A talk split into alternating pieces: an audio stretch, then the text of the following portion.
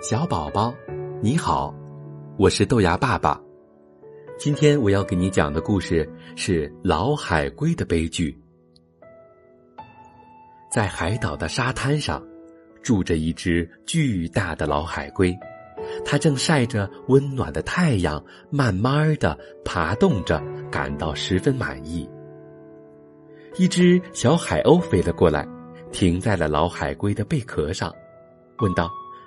老爷爷，您今年多大年纪了？不大不小，整整一百岁了。老海龟慢吞吞地说：“呀，您这么大年纪了，一定去过很多地方，一定有很大的本领吧？你……”好奇的小海鸥不停的发问。老海龟来神了。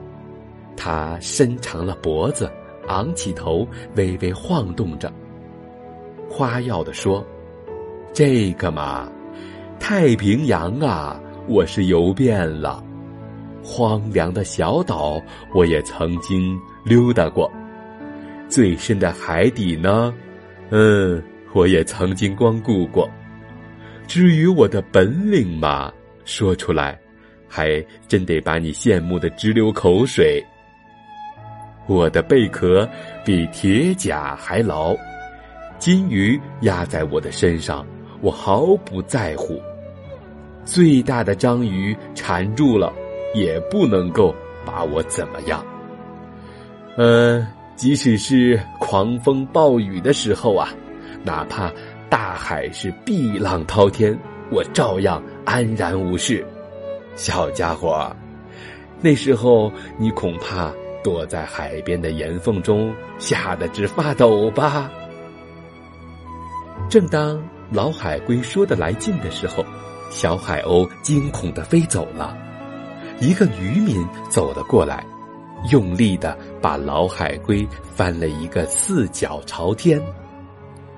那个渔民在走开的时候，还笑着说：“现在我没空，过两天我把你搬到船上去。”老海龟知道大事不好，就等着倒霉了。